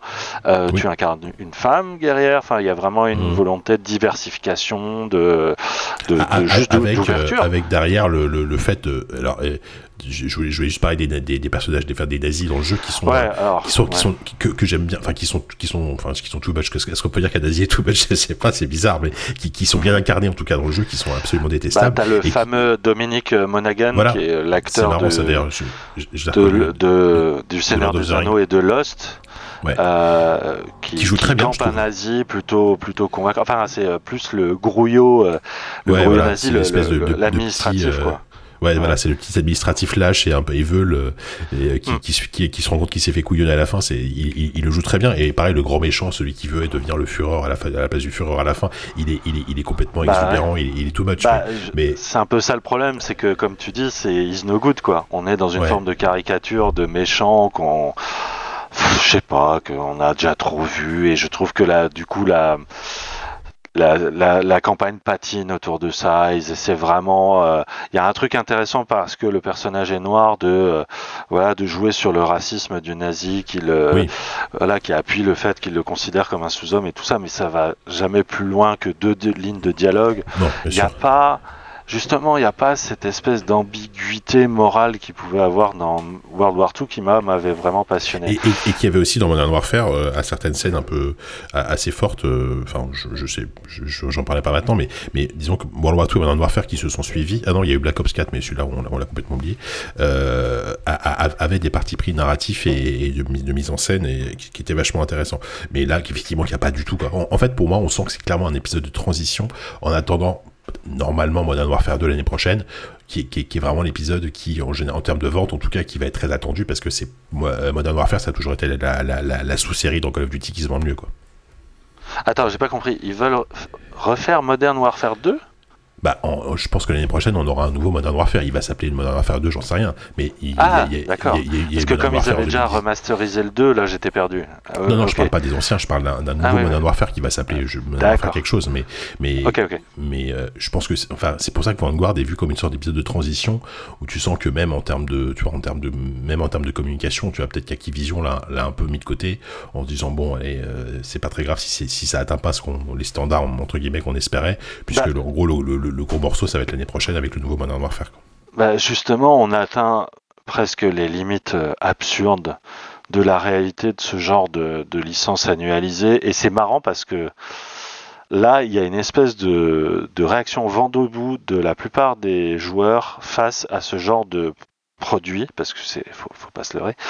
Euh, la, le- la réception du dernier FIFA, la réception surtout du dernier PES, la réception du Far Cry, euh, qui est pas, qui est Mhm. presque une licence annualisée, prouve que ça y est, je trouve que le modèle du blockbuster annualisé commence vraiment, vraiment à ne plus savoir cacher sa vacuité euh, en termes de propositions. Et pour moi, Vanguard, c'est ça. Ouais, c'est cette idée que, surtout au niveau du multi, parce que moi je suis vraiment pas de ton avis là-dessus, j'ai l'impression de revivre éternellement le même mode multijoueur depuis tellement longtemps. Quoi. Enfin, je veux dire, le... moi je me souviendrai toujours du mode multi, euh, c'était Call of Duty 2 ou 3, je sais plus, qui était incroyable pendant la Seconde Guerre mondiale. Le mode multi de Modern Warfare 2, qui est vraiment, vraiment un des, un des plus emblématiques, je trouve, parce que euh, ils ont posé un peu euh, la patte du multijoueur euh, type Call of Duty à ce moment-là avec les killstreaks et tout ça. Enfin bref, il y avait un truc qui était maîtrisé de bout en bout. Enfin et surtout, il y a- c'est là où il s'est imposé même euh, en termes euh, pas tant d'e-sport, mais en termes de, de pratique, euh, voilà, euh, massive euh, multijoueur. Et depuis, je trouve qu'ils s'en sont jamais remis et que on nous resserre la même soupe avec une skin et des level design différents. Je trouve que en plus le multi est pas intéressant.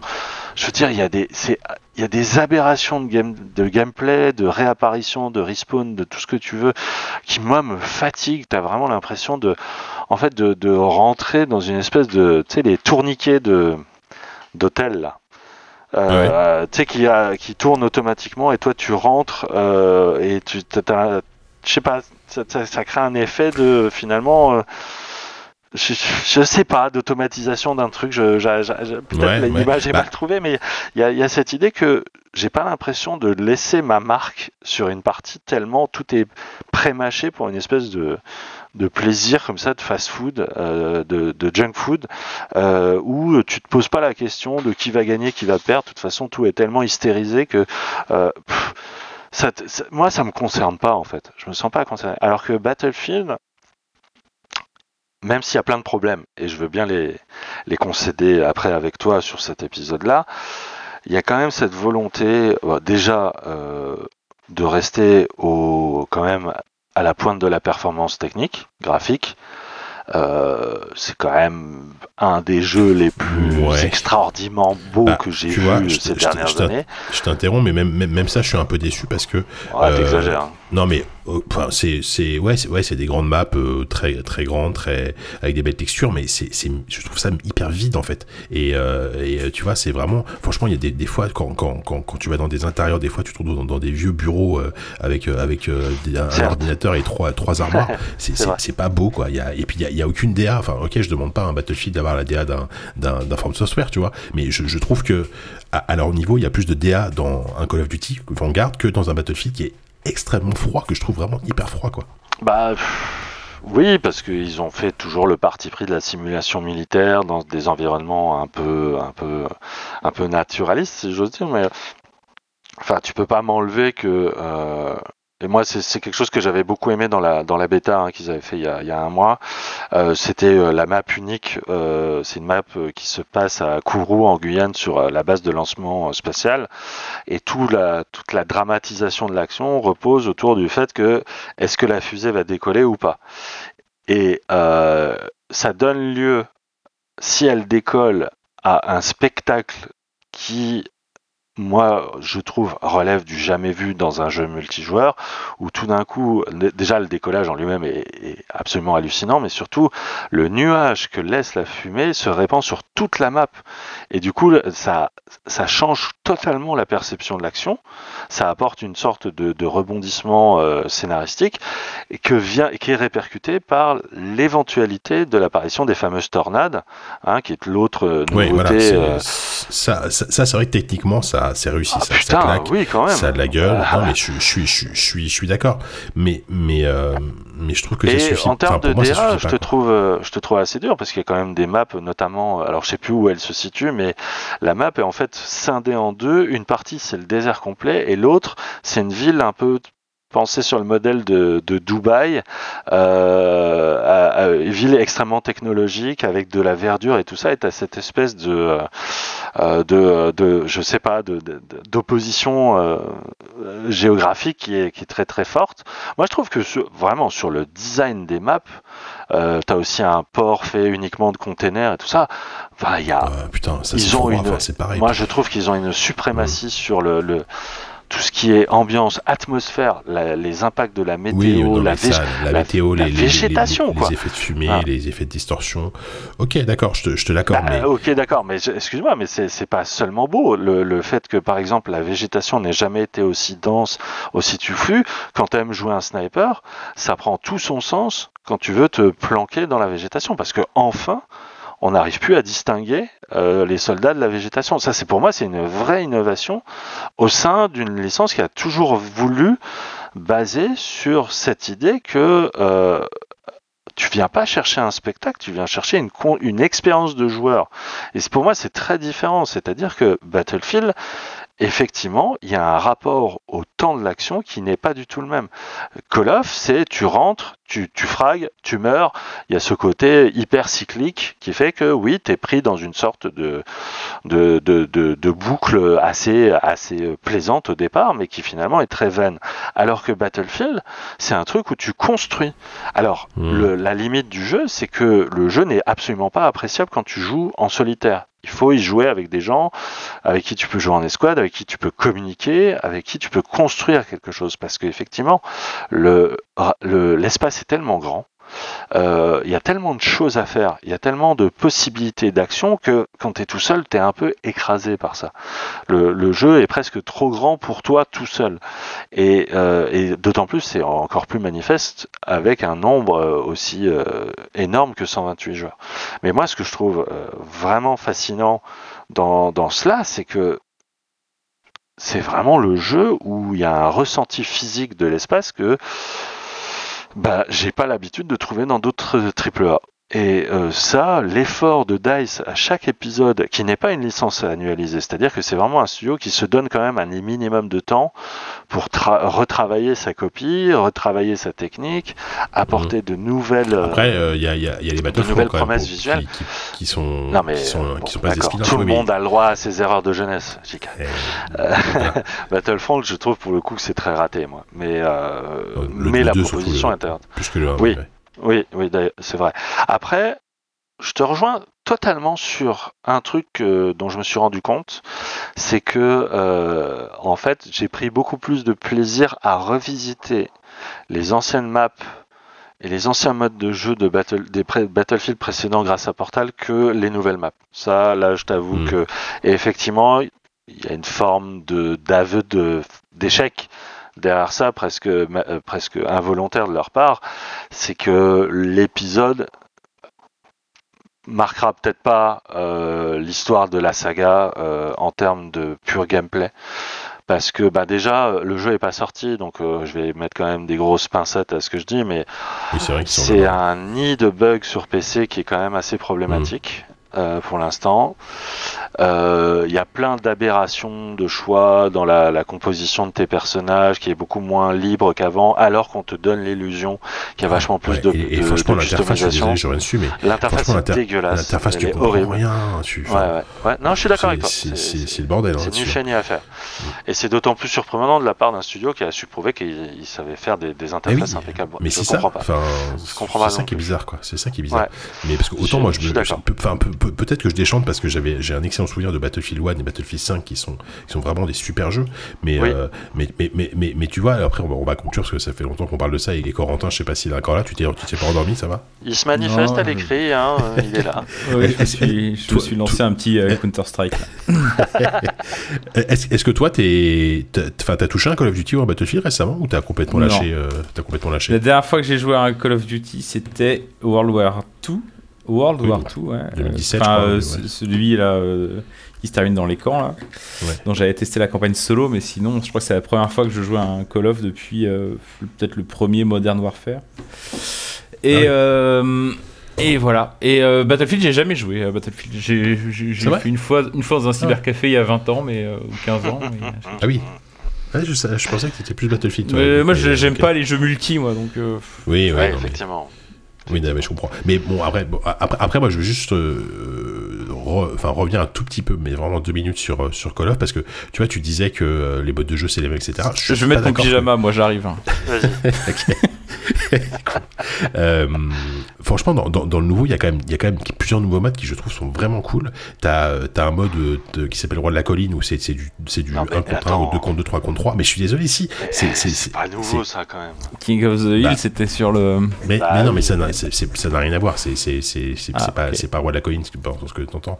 Euh, je trouve Ah, qu'en fait, c'est- ok. c'est Bon, en fait, en fait, plein de hein. variations. C'est- plein de variations de trucs qu'on connaît déjà, mais je trouve Bah qu'ils relancent, qui pour moi en tout cas relancent l'intérêt. Mais par contre, ce que je comprends et je comprends ton point de vue, euh, moi, ce que je recherche aujourd'hui, parce que j'ai entre guillemets, j'ai- plus le temps de me faire une partie de 45 minutes euh, d'un truc où, euh, où tu vas tirer euh, où tu vas tirer trois fois et, voilà, je- j'exagère un peu, schématise, mais c'est l'impression que je peux avoir de Battlefield 2042.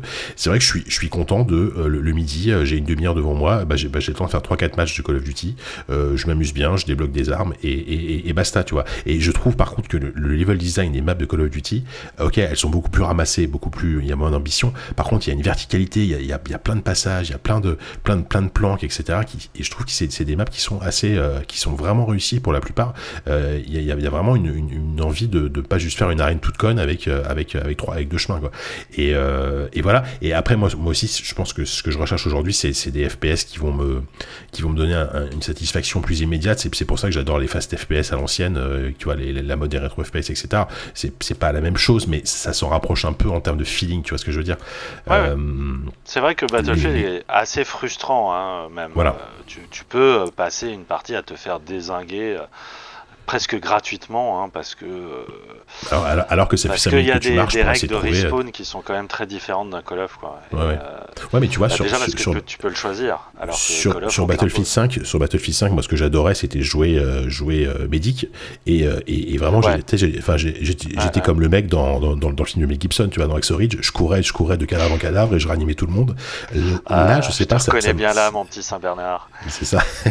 Là, il y a un gros problème du rôle de médic dans, dans, dans voilà, le dernier Battlefield. c'est peut-être ça aussi qui, qui, n'est pas qui du tout valorisé. Alors que c'est le premier jeu où je joue autant sniper. Je trouve que le, le sniper avec son drone de reconnaissance est incroyable.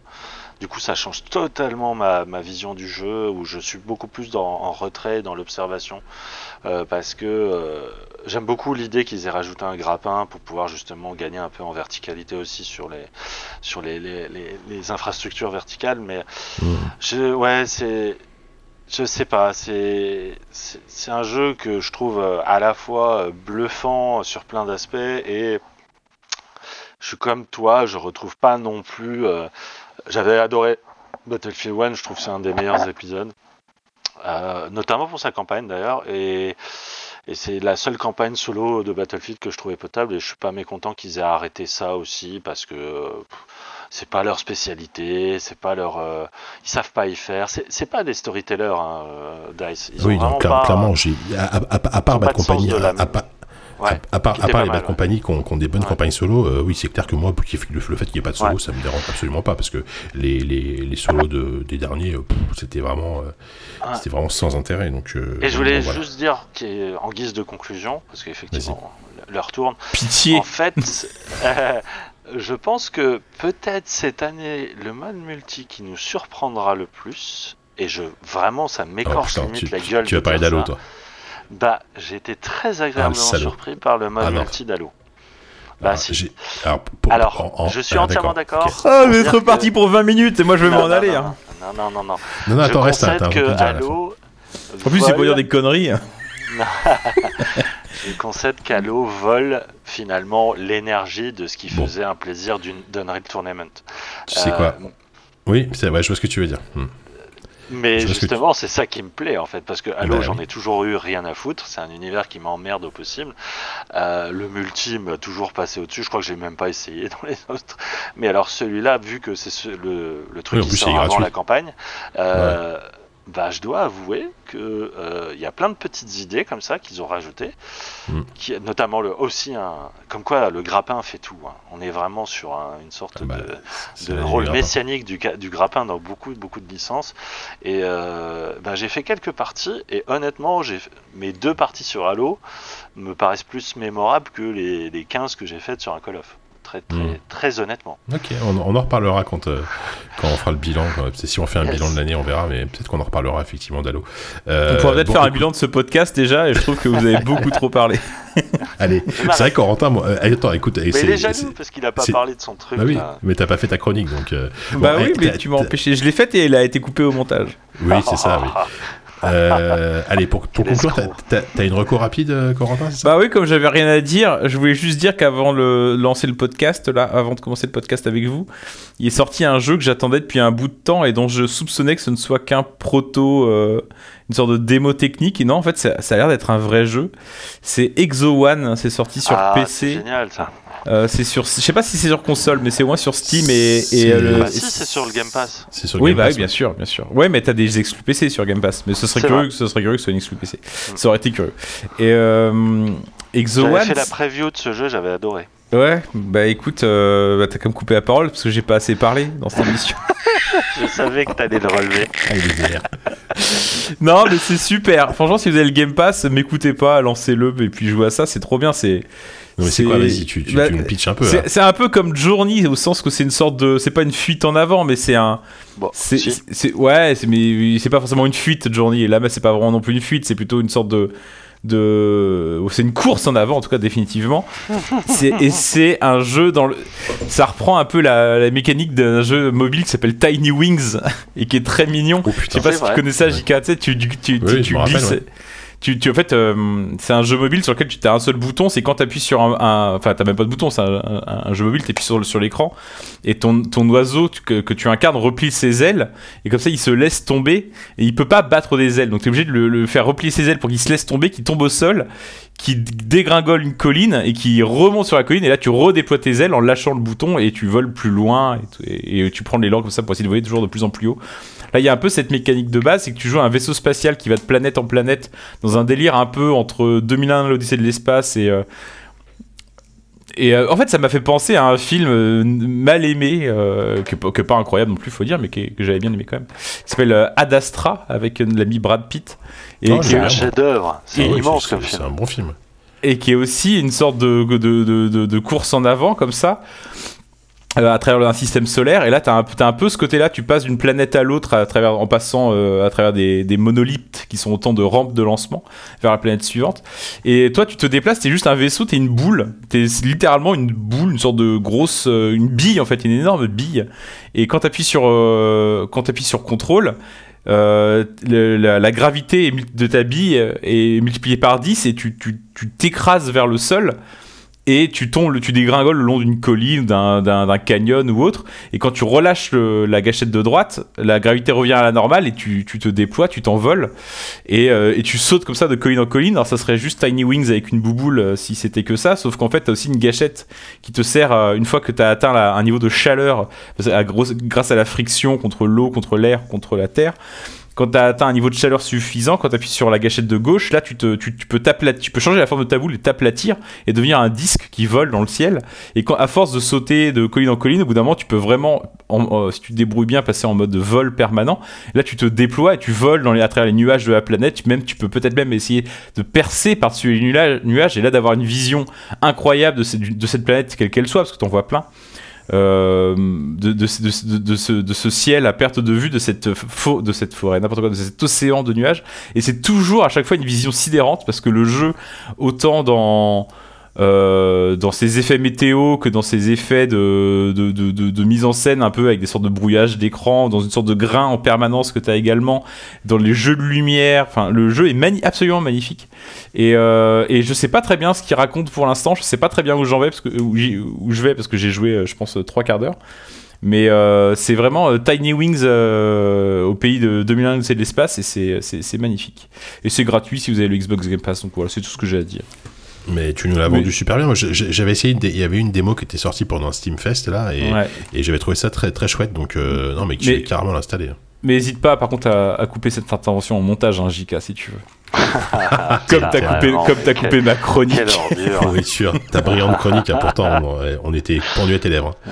Euh, bon, écoute, Ex- on ra- donc Exo One dispose sur euh, Steam, sur le Game Pass, euh, Xbox PC, enfin juste Xbox on sait pas, mais en tout cas c'est sur PC. De toute façon, on a un podcast PC, donc voilà, c'est comme ça. Euh, C'est comme mais écoutez, une heure et demie d'enregistrement, on, ne pensait pas faire autant. Il y a, il y a peut-être un peu de montage et tout, mais bon, on est sur. Ah un oui, bon- ah oui, je, bon je format. confirme qu'il y a du montage. Déjà avec Bon, ma chronique écoutez. en moins, ça va faire déjà 20 minutes de moins. Bon, toi, toi, c'est fini, t'es plus invité. En même temps, eh, eh, eh, tu, tu sais quoi, il y a, euh, Yann, euh, Yann François, il vient quand même pas souvent dans les podcasts. Ben Quand non. il est là, tu bah, dis ça il, à il- chaque il a fois. des choses à dire. Finalement, choses je à suis dire. quand même, euh, je suis quand même assez là souvent. hein, euh, Ouais, euh, t'es ah, si, jamais si. assez là. Ah, ça c'est gentil. C'est à, part dans mon cœur, t'es jamais assez là, quoi, Yann, tu sais. Mais euh, voilà, bon, comment, cas, comment, comment ne pas conclure là-dessus? Comment Vraiment, on tout, dit, se- tout serait superflu. Surtout la méchanceté de Walou. hein. Oh, mais non, moi je suis juste méchant avec JK, moi je t'aime bien. ouais. Puis j'aime bien JK aussi en fait. Bon, allez, on s'aime tous. C'est la conclusion de cette émission. Euh, on espère qu'on vous, on vous proposera un podcast, euh, on va dire, euh, enfin classique euh, le mois prochain. Normalement, ça devrait le faire. Je, je- on est chaud parce que ça fait beaucoup trop longtemps qu'on n'a pas fait un podcast euh, classique. Mhm. Merci de nous avoir écoutés jusqu'au bout, euh, chers auditrices et auditeurs. Euh, on rappelle qu'on est, euh, qu'on est sur que vous pouvez nous trouver bah, sur toutes les applis euh, classiques euh, de, de podcast, euh, que ce soit Apple Podcast ou euh, Podcastcast ou euh, ou ce genre de podcast addict par exemple. Euh, on a aussi un petit Patreon. Je le dis, on- je le dis plus, on le dit plus maintenant. Mais si, si, mais on peut le dire. Et tu sais pourquoi on peut le dire, JK Non. je vais, je vais partager avec toi un secret que je pense que seule Sophie et moi sommes au courant. Euh, c'est que depuis, euh, Ah, oui. si, si vous nous donnez de l'argent sur Patreon, Alors c'est, c'est... attention, si vous vous engagez, il faut vraiment bien nous aimer parce que ça vous engage à donner de l'argent. Enfin, ça vous engage, vous pouvez ré- résilier n'importe quand, mais ça vous engage à donner de l'argent tous les mois. Or, il faut avouer que depuis le Covid, on fait plus forcément des podcasts Oui, tous bon. les mois. Mais bon, Voilà. on, on va faire pour le mieux. Et euh, si vous restez abonné 3 mois et que vous donnez au moins 3 mois et que vous donnez, je crois, au moins euh, 5 dollars par mois. Euh, dorénavant, ça, va, ça vous donnera droit à un goodies. Alors, il y a des mugs, il y a des t-shirts, il y a des trucs comme ça. On euh, dit, ça à la, on, dit, on dit ça à la fin de l'émission. Ouais, je voulais le dire au début, puis j'ai oublié. Non, je l'ai dit au début et tu m'as coupé au montage. Faut être sûr. Ok. Et d'ailleurs, moi, je- Et non, euh, mais surtout, dites-vous que les, goodies sont, euh, voilà, sont euh, des, des illustrations de Grut. Ouais. C'est ça, oui, qui, est, ça. qui est Donc fou, ça, quoi. ça vaut, ça vaut, ça vaut, ça vaut une. Dans, dans, dans, dans 50 ans, quand Grut sera l'espèce de Michel-Ange de- des années 2010, 2020, Ouais. ça vaudra une fortune. Euh, Pour l'instant, c'est plutôt le Michelangelo des Tortues Ninja, mais euh, je crois de mémoire que si, si vous donnez 5 euros par mois, c'est c'est des autoco- c'est une carte postale ou des autocollants, des autocollants. Si vous donnez euh, 15, c'est un, un mug, et si vous donnez 30, mais les courageux, les plus et les riches et les, et les adorables donateurs qui donnent 30. On en a. Je crois que c'est- je crois que c'est un. Ouais, ça va concerner 7-8 personnes quand même. Ça, ça, ça fait un. Ça, ça- c'est un t-shirt, je crois, ou un, ou un sweatshirt, je sais plus, un truc comme ça. Oh, le t-shirt, c'est trop bien. Un t-shirt, ouais. Le t-shirt est vraiment cool. hein. Bon. Ok, bah écoute, ah, voilà, on, on, on- on vous a bien vendu notre, euh, notre modèle économique, hein, qui est absolument imparable. C'était l'assemblée des actionnaires de cette QSD, en fait. Oui, bien entendu. Euh, alors, on vous, bah, du coup, c'est le moment de se dire au revoir. c'est Yes. C'est- Mais ça oui, qu'on fait c'est ça qu'on fait. Allez, Bon, bah voilà, allez, on vous embrasse et à, à la prochaine. Ciao. à la prochaine, ciao. Ciao.